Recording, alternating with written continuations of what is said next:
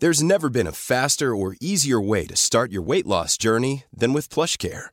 PlushCare accepts most insurance plans and gives you online access to board-certified physicians who can prescribe FDA-approved weight loss medications like Wigovi and Zepbound for those who qualify.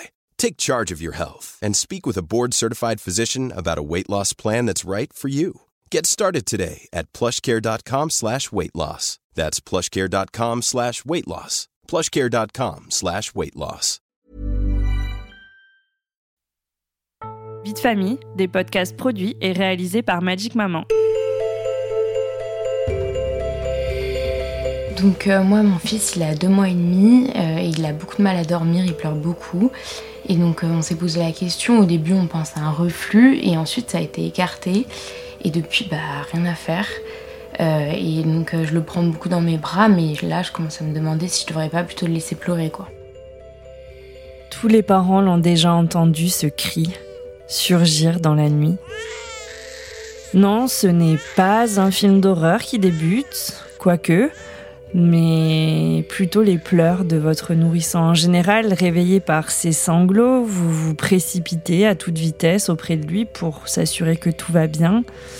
Mais alors, plusieurs interrogations demeurent. Tout d'abord, pourquoi sanglote-t-il au juste? Que lui arrive-t-il? Est-ce qu'il a faim? Est-ce que vous devez changer sa couche? A-t-il simplement besoin d'un câlin?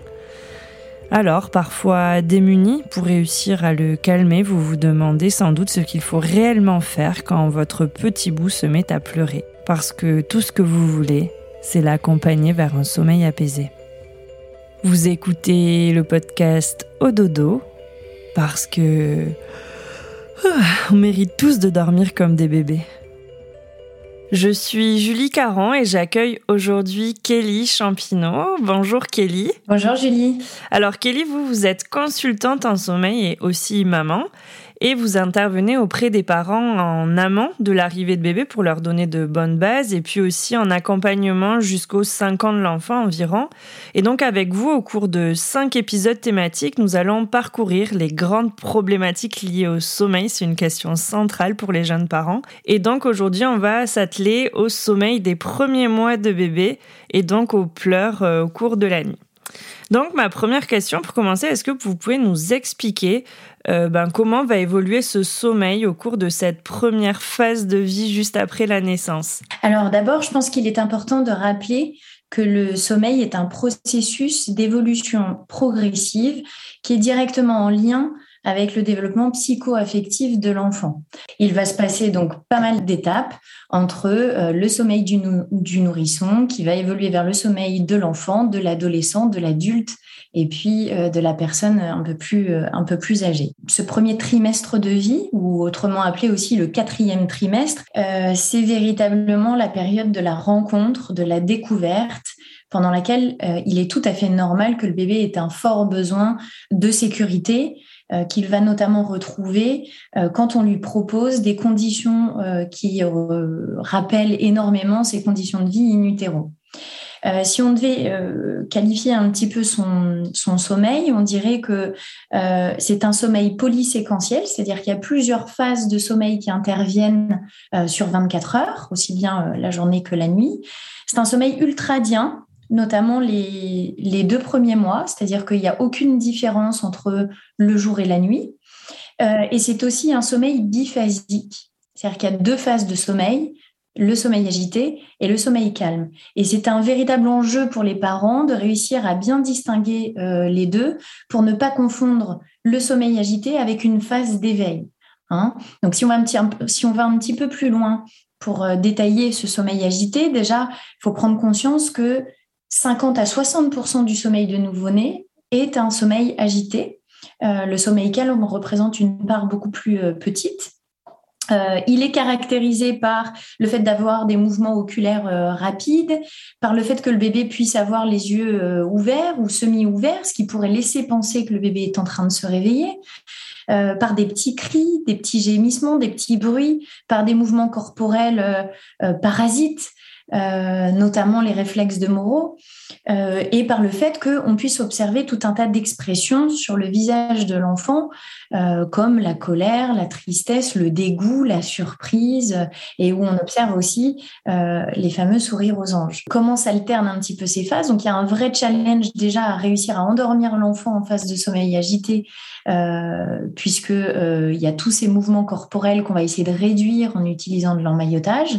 Euh, il passe ensuite en phase de sommeil calme, donc vraiment le sommeil euh, de plomb. Euh, l'enfant est extrêmement paisible. Et puis lorsqu'il a fini ce, premier cycle de sommeil, il recommence en phase de sommeil agité, ce qui pose un certain nombre de, questions aux parents qui, se demandent notamment si le bébé n'est pas en train de se, réveiller. Pendant cette phase-là, ce quatrième trimestre, il y a un premier cap à passer. Euh, notamment aux alentours de la huitième semaine, où l'horloge biologique de l'enfant est pleinement en place, euh, vient avec elle l'instauration du cycle circadien, c'est-à-dire cette alternance veille-sommeil qui va complètement se caler sur euh, le jour et la nuit. Mais du coup, sur ces deux phases dont tu parlais dans les premiers temps, donc c'est souvent là où les parents peuvent croire que l'enfant va se réveiller, où ils doivent intervenir, où il peut y avoir justement quelques pleurs ou quelques petits sanglots, c'est ça? Oui, tout à fait. C'est-à-dire qu'en phase de sommeil calme, qui est la fin du premier cycle, on a un bébé qui a les poings euh, souvent fermés au-dessus de la tête, qui respire euh, profondément, euh, qui ne bouge absolument pas. C'est vraiment le sommeil paisible et de plomb. Et quand il rebascule dans, une nouvelle, dans un nouveau cycle, on a à nouveau plein de mouvements parasites, on peut avoir ces petits sanglots, on peut avoir des petits cris, des bruits, les yeux qui s'entr'ouvrent.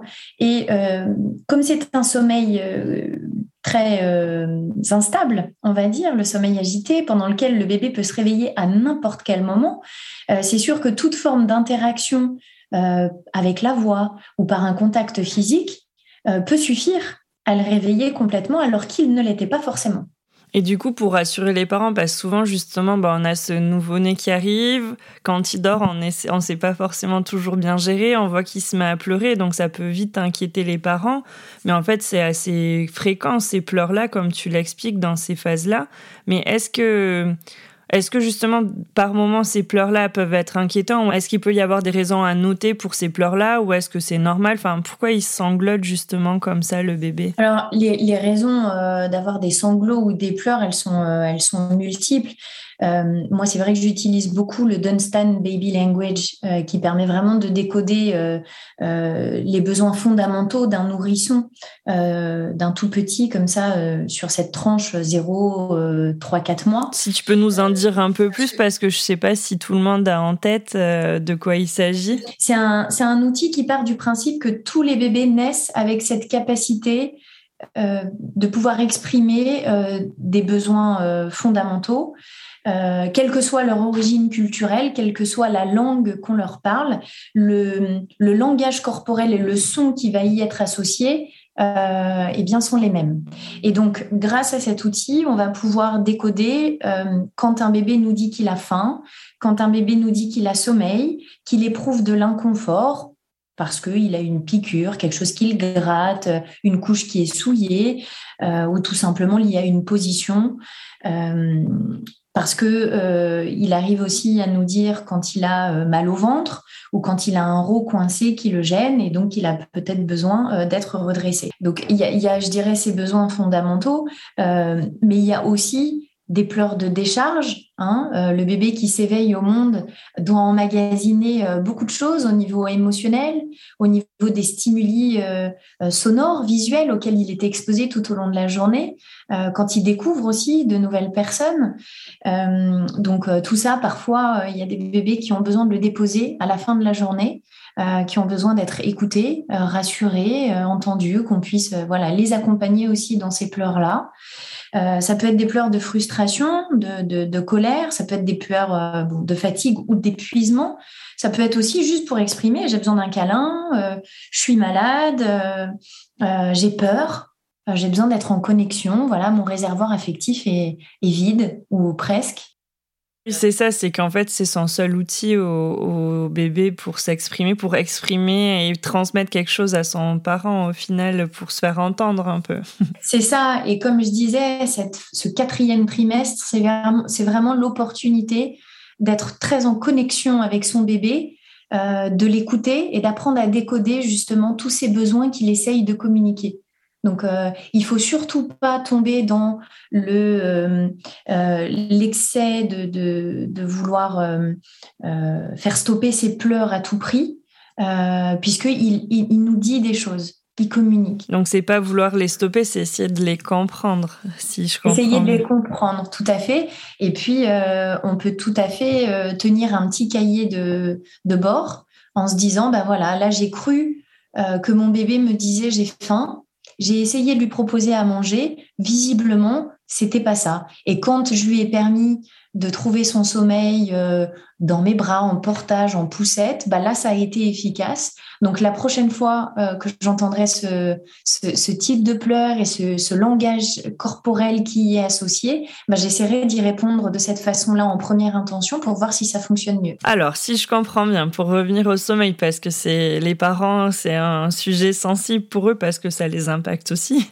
Euh, déjà, c'est de déterminer si c'est vraiment des pleurs, donc ils veulent euh, communiquer quelque chose aux parents ou si c'est cette phase de sommeil un peu agité ou c'est quelques petits sanglots. Donc en fait, savoir s'il faut vraiment intervenir ou pas. Et l'autre question qui, qui demeure, c'est si vraiment voilà le bébé se met à pleurer et qu'il il ne, enfin il cesse pas tout seul.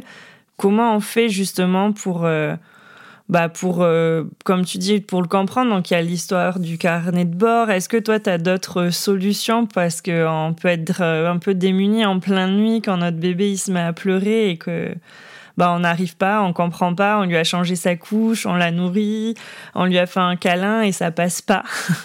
Alors on fait quoi? Alors je peut-être une petite précision, si ça intervient euh, souvent au même moment et qu'on n'est pas dans la nuit mais qu'on est plutôt sur la fin de journée, c'est une phase par laquelle euh, passent presque tous les bébés euh, de façon plus ou moins intense. C'est ce qu'on appelle les dysrythmies du soir. Et c'est directement lié à la mise en place de l'horloge biologique du bébé qui lui permet après, hein, à l'approche du soir, de bien distinguer que là, on va rentrer dans la période de la nuit. Donc c'est un état d'hyper-éveil qui peut générer beaucoup de pleurs et qui est souvent associé aux pleurs de décharge dont je parlais tout à l'heure. Donc dans ce cas-là, c'est il faut le prendre dans ses bras, il faut jouer avec lui. On a plein d'outils, mhm. euh, sans avoir de baguette magique, mais on a plein d'outils qui permettent d'apaiser, de calmer euh, les pleurs d'un bébé. Et donc ce qui va fonctionner pour l'un ne va pas forcément fonctionner pour l'autre. Donc là, il faut tester des choses et voir euh, qu'est-ce qui est le plus adapté pour son bébé. Ça peut être déjà, et c'est souvent associé à un besoin de contact physique, que ce soit par le biais de, de câlins, par petite pression, caresses, massages. Euh, ça, c'est généralement extrêmement bénéfique. Ça peut être aussi le fait de retrouver euh, le mouvement via le bercement, euh, que ce soit dans les bras, en poussette, la voiture, parce que ça fait partie de ce à quoi a été habitué le bébé pendant sa vie in utero. Ensuite, je peux apaiser aussi mon bébé, parfois uniquement avec la voix, en chuchotant des paroles douces, réconfortantes, en utilisant des bruits blancs, euh, parce que là encore, euh, c'était euh, c'était loin d'être silencieux quand le bébé était dans le ventre de la maman. Les bruits blancs, pour qu'on précise, c'est par exemple, ça peut être quoi? Un bruit de battement de cœur, ça peut être un bruit de, de liquide, de, de, de l'eau qui coule. Après, on n'est pas obligé d'avoir des ou tout un tas de, peluches qui font des bruits blancs. Le simple fait de faire ça reproduit en fait le bruit du flux sanguin. Euh, le docteur Karp, qui parle de la méthode des 5 S pour apaiser euh, un tout petit, euh, en parle très bien pour dire à quel point c'est efficace pour essayer de l'apaiser. ensuite, l'emmaillotage.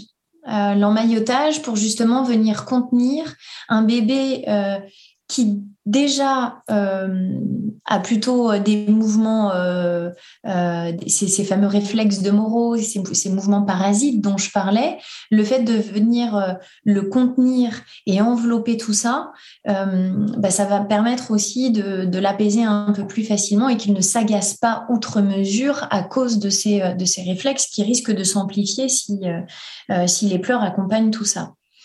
on peut aussi apaiser le bébé via de la succion. Au travers de la tétine, comme une aide externe, ça peut être le sein, le biberon, ça, ça, fait partie des choses qu'il faut envisager.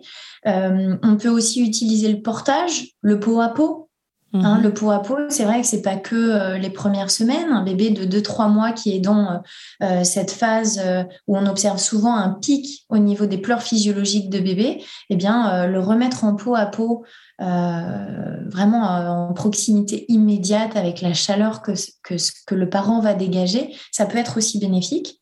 Le fait d'utiliser l'eau au travers du bain, Mhm. Hein, ça, rappelle aussi beaucoup les conditions euh, in utero euh, dans une ambiance un peu, euh, un peu spa, lumière tamisée. ça peut faire beaucoup de bien. De manière générale, on va plutôt favoriser le calme et le fait de réduire quand même les stimuli qu'ils soient visuels, sonores, donc baisser plutôt la lumière plutôt que d'essayer de lui mettre plein de choses qui, qui clignotent de partout, baisser aussi tout ce qui est sonore, au-delà de, des bruits blancs, bien sûr, et éventuellement de petites, de petites berceuses qui pourraient, qui pourraient l'apaiser. Et puis parfois, il faut savoir aussi lui laisser un peu d'espace. Hein, savoir le laisser tranquille, notamment quand le fait d'intervenir euh, est pire. Hein. J'ai des parents qui me disent j'ai l'impression de remettre une pièce dans la machine. Bah, parfois, il faut savoir aussi euh, être à côté, dire à son bébé je suis à côté, je reviens vraiment euh, dans un tout petit moment pour voir si à ce moment-là tu auras besoin de moi. et puis ça permet aussi de se ressourcer en tant que parent parce que l'état émotionnel des parents euh, joue énormément sur celui du bébé, qui est une véritable éponge. Mm. Alors c'est sûr que jeunes parents, c'est facile à dire, soyez détendus, soyez cool, euh, vous stressez pas. Euh, mais c'est vrai que voilà, de, sortir par exemple de la, de la pièce où le bébé est en train de pleurer, ne serait-ce que quelques secondes pour respirer un grand coup, se, se, remettre un petit peu d'énergie positive, ça peut aussi contribuer à apaiser le tout petit. Donc ça, c'est dans la phase où en fin de journée, vous me disiez. Et donc après, si c'est des des pleurs qui sont plus nocturnes alors Alors, si c'est des pleurs qui sont plus nocturnes, il y a toute une partie de ce que je viens de citer euh, qui fonctionne aussi très mmh. bien. Hein. Je dirais que la nuit, si vraiment on est dans des pleurs qui marquent une transition de, cycle, ça peut être tout à fait normal. Là où, ça peut être un petit peu compliqué pour le bébé, c'est de réussir à se rendormir sans cette intervention extérieure. Sauf que là, on se parle d'un tout petit, hein, 0-4 mois. C'est clairement pas l'âge euh, où on attend vraiment euh, que le bébé trouve des clés pour s'auto-apaiser et avoir l'autonomie de s'endormir et de se rendormir. ça, ça va venir euh, petit à petit. Cette proximité, mm. elle est tout à fait normale, encore une fois, dans ce quatrième trimestre. Néanmoins, peut-être que l'observation euh, et l'écoute attentive de ces pleurs la nuit euh, va permettre aux parents de détecter est-ce que je suis peut-être sur un petit chouinement qui nécessite pas, qui ne génère pas de panique chez l'enfant et qui ne nécessite pas forcément une intervention euh, immédiate? Donc, je lui laisse la possibilité d'expérimenter le rendormissement et je vois s'il y parvient d'un pleur qui serait tout de suite un pleur euh, voilà qui vient vous chercher déjà en tant que parent dans les tripes et qui pousse instinctivement à y aller tout de suite. Auquel cas il faudra bien sûr y aller. Et là euh, les actions pour le calmer on peut en reprendre dans celles que j'ai citées précédemment. Ok. Bah justement ça en vient à une autre question qui revient souvent enfin en tout cas un débat un peu on va dire. C'est euh, le fait ben justement il y a deux écoles. Est-ce qu'on laisse pleurer le bébé ou pas? Et euh, est-ce qu'il y a une vraie euh, réponse à cette question? Parce que je sais que souvent, ben, les, les générations d'avant disent mais il faut le laisser un peu pleurer, laisse-le, il va se calmer. Et puis maintenant, on est beaucoup plus à intervenir tout de suite. Donc, est-ce qu'il y a une vérité entre ces deux? Est-ce qu'il y a des études qui ont été faites? Est-ce que euh, c'est un peu justement de bon sens et d'instinct, comme tu disais De quoi Enfin, est-ce qu'on peut vraiment dire non, on ne doit pas le laisser pleurer ou si on peut le laisser? On laisse jamais pleurer un bébé. Euh, un bébé qui pleure ne fait jamais de caprice. Euh, il exprime quelque chose, comme on l'a dit, il essaye de communiquer. Donc, il faut vraiment chercher à comprendre le besoin qui se cache derrière. Euh, on sait effectivement au travers des études qui, ont été menées qu'un bébé qui pleure va sécréter aussi du cortisol, qui est l'hormone du stress, ce qui va avoir une conséquence directe sur euh, le développement neurologique de l'enfant. Si ces pleurs étaient prolongés, et répété dans le temps. Hein. Un bébé qui pleure ponctuellement et où j'ai mis un tout petit peu de temps à répondre, ça c'est pas catastrophique mm. que, qu'on, se le dise aussi. Euh, mais le cortisol, c'est non seulement l'hormone du stress, mais c'est aussi l'hormone de l'éveil. Et donc, quand un bébé pleure beaucoup et sécrète du cortisol, si mon objectif, c'est de réussir à l'endormir ou à le rendormir, on voit bien que c'est contre-productif parce que ça va venir contrecarrer la sécrétion de mélatonine, l'hormone du sommeil, qui est nécessaire pour permettre l'endormissement ou le rendormissement. Donc ça, c'est le premier point.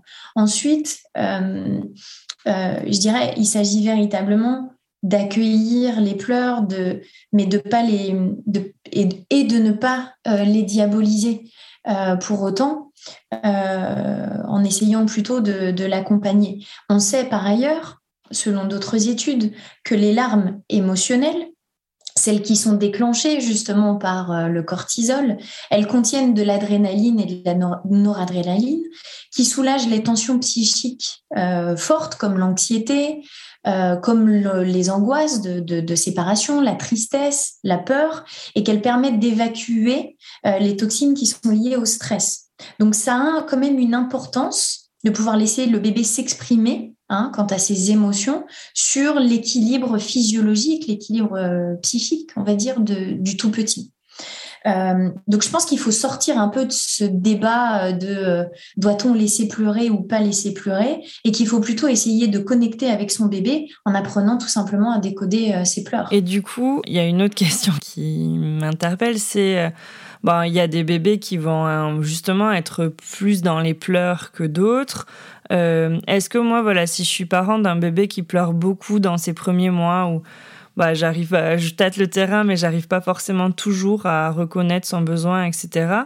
Est-ce que ça conditionne son sommeil sur euh, les trois années à suivre, un bébé qui pleure beaucoup, ou bah, est-ce que vous pouvez nous rassurer peut-être? Est-ce que justement, bah, c'est possible de réguler ça? Et euh, ben, est-ce que vous avez des clés pour justement installer petit à petit un bon sommeil pour la phase d'après? Parce que là, on parle voilà de ce 0-4 mois, mais après, il y a une autre phase avec d'autres cycles qui interviennent. Est-ce que voilà, c'est possible de de passer ce cap des pleurs s'ils sont fréquents? Parce qu'on a des parents vraiment qui nous écrivent chez Magic Maman et qui sont inquiets parce que c'est vraiment beaucoup de pleurs et qu'ils n'arrivent pas à les calmer. Donc, euh, est-ce qu'on peut les rassurer peut-être sur leur avenir? Oui, tout à fait. Euh, je dirais que ce ne sont pas les pleurs qui conditionnent le sommeil des trois prochaines années, fort heureusement, mais plutôt les habitudes de sommeil. Donc, euh, on peut avoir un bébé euh, qui pleure parce qu'il a, voilà, il essaye de chercher beaucoup de proximité à laquelle on ne répond pas forcément. On peut avoir des pleurs de colique. On peut avoir des bébés aussi qui ont des tempéraments beaucoup plus euh, beaucoup plus imposants, euh, euh, des tempéraments qui vont leur faire exprimer aussi leur mécontentement ou leurs besoins de façon beaucoup plus forte que mmh. d'autres, beaucoup plus intense que d'autres, et qui vont vivre la frustration beaucoup plus intensément. Euh, donc ceux-là seront amenés peut-être à pleurer beaucoup plus, mais c'est pas ça qui va conditionner leur sommeil euh, futur. C'est plutôt, comme je le disais, le, fait d'avoir instauré ou non euh, de bonnes habitudes de sommeil. Par contre, un enfant qu'on a laissé beaucoup pleurer parce qu'il avait du mal à s'endormir ou à se rendormir, qu'on n'a pas accompagné à ce moment-là, peut par contre développer un rapport au sommeil extrêmement négatif. Mhm. Ça, oui. Pour répondre sur, à la deuxième partie de la question, sur cette tranche d'âge 0, 0, 3, 4 mois, euh, qu'est-ce qu'on peut déjà mettre en place au niveau du sommeil? Euh, pour pas rater le coche et pour essayer déjà de mettre en place un certain nombre de choses pour préparer euh, les bonnes habitudes et le bon sommeil pour les, pour les années à venir. D'abord, il faut peut-être rappeler que euh, sur cette tranche d'âge-là, on est sur 0, sur la tranche 0,2 mois, on est sur un besoin en sommeil qui va varier de 16 à 20 heures selon les enfants, par 24 heures, hein, avec des enfants qui vont souvent dormir autant euh, le jour que la nuit, puisqu'il n'y a pas de distinction jour-nuit, et avec un temps d'éveil qui va varier entre 30 et 60 minutes. C'est très court. Généralement, euh, ils mangent, on les change, on interagit un petit peu, ils redorment et ainsi de suite. Donc, ce qu'on cherche vraiment pour favoriser le sommeil, c'est à les sécuriser Donc j'ai parlé des travaux du docteur Karp tout à l'heure et de la méthode des 5 S. C'est ni plus ni moins que d'essayer de leur procurer euh, tout ou partie des conditions de vie in comme le fait d'être contenu via l'emmaillotage, le fait de leur procurer des bruits blancs pour pas que ce soit le silence total qui peut un petit peu angoisser au travers des ch dont je parlais tout à l'heure. Euh, ça peut être aussi via la succion, qui est importante, très importante même, dans les trois, quatre premiers mois, et qu'il faut pouvoir assouvir. Euh, ça peut être aussi via le bercement, Hein, parce que l'immobilisme peut aussi déranger certains, certains bébés. Et puis ça peut être notamment quand on les a euh, euh, dans les bras euh, ou juste pour le moment de, de, les endormir, leur permettre de retrouver cette position fétale sur le côté euh, avec la motricité qui est la leur, ils ne sont pas capables à cet âge-là de pouvoir la trouver, mais de les mettre en position fétale sur le côté, ça peut aussi contribuer au sommeil. Donc, on essaye de les sécuriser, de leur rappeler ces conditions de vie. On ne rate pas le cap des deux mois en proposant les siestes du tout petit dans la pénombre et non plus en plein jour, puisque l'horloge biologique qui permet de faire la distinction entre jour et nuit mhm. va avoir un impact euh, sur le rapport au sommeil du tout petit. Euh, on favorise bien sûr dès le départ un environnement qui soit propice au sommeil, donc euh, en positionnant correctement le lit, en ayant une chambre plutôt épurée, pas trop chargée, en faisant attention aussi à la déco, à pas avoir quelque chose qui se positionne au-dessus du lit, à la fois parce que ça met le bébé dans un état d'hypervigilance face à un potentiel danger, mais aussi parce que ça le stimule. Euh, on essaye de veiller à la sécurité du sommeil et à la température de la chambre. Euh, on peut aussi commencer petit à petit, à partir de deux mois, à mettre en place une forme de rythmicité dès qu'on sent que c'est possible, euh, autour d'un cycle alimentation, éveil, sommeil, et on recommence. Ça, c'est quelque chose qui peut permettre de, préparer le terrain pour euh, la phase post 4 mois où là on, a vraiment ce cap euh, qui marque le début de, ce rythme qui devient de plus en plus régulier qu'il ne faut pas rater. Mhm. On peut aussi petit à petit essayer de dissocier l'alimentation du sommeil, notamment le soir, essayer de faire en sorte de systématiser une dernière tétée, un dernier biberon, le plus possible en amont de la routine du soir pour ne pas créer aussi des réveils nocturnes pourraient être associés non pas forcément à de l'alimentation, mais juste à une habitude, à une association qui lui permette de se rendormir. Mhm. On apprend à reconnaître les signes de fatigue de son tout petit pour être un petit peu dans l'anticipation, à connaître aussi euh, les fenêtres d'éveil. Donc, je parlais de 30 à 60 minutes. En fonction des moments de la journée, c'est bien de savoir si mon enfant se situe plutôt dans le haut ou dans le bas de la fourchette pour pouvoir euh, lui permettre de, de voilà de pas rater le coche, de pas rater le train du sommeil et d'être couché au bon moment. On n'oublie pas non plus que il n'est pas question à cet âge-là de chercher l'autonomie. Euh, c'est très difficile de l'avoir. Il y a des bébés qui ont un rapport au sommeil euh, très positif et qui vont d'ores et déjà être capables de s'endormir seuls. Pour les autres, on essaiera de leur permettre de rester dans les mêmes conditions du début à la fin, euh, parce que si jamais je change un paramètre de son endormissement, eh bien, il risque de euh, se réveiller pour retrouver exactement les mêmes conditions.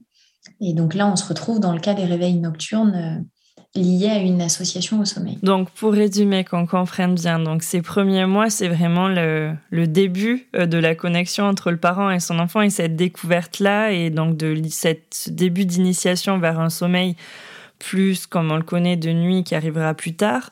Et donc l'idée c'est d'essayer de vraiment comprendre et connaître son enfant parce que chaque bébé a ses habitudes, va être plus réceptif à une méthode qu'une autre et c'est d'essayer de mettre en place justement cette euh, connaissance mutuelle pour justement favoriser euh, petit à petit euh, un sommeil apaisé dans les mois qui, qui, vont suivre et de connaître, comme tu nous l'as bien expliqué, donc j'espère que ce podcast sera utile aux parents, ben, ce qu'on peut attendre aussi d'un enfant dans cette phase-là, de pas se dire qu'il peut bah, tout seul pas forcément se rendormir, qu'il a aussi besoin du parent pour avoir quelques clés pour ce sommeil-là. Donc, pour conclure, pour ces parents qui nous écoutent, qui sont face à leur euh, nouveau-né de quelques mois et qui, justement, sont dans le doute du sommeil, Qu'est-ce que tu aimerais leur dire peut-être pour leur rassurer en conclusion? Bah, J'aimerais leur dire de faire confiance à leur instinct. Parce que quand on parle des pleurs, il y a quelque chose qui vient vraiment nous chercher à l'intérieur. Et si on sent que ça nous pousse à,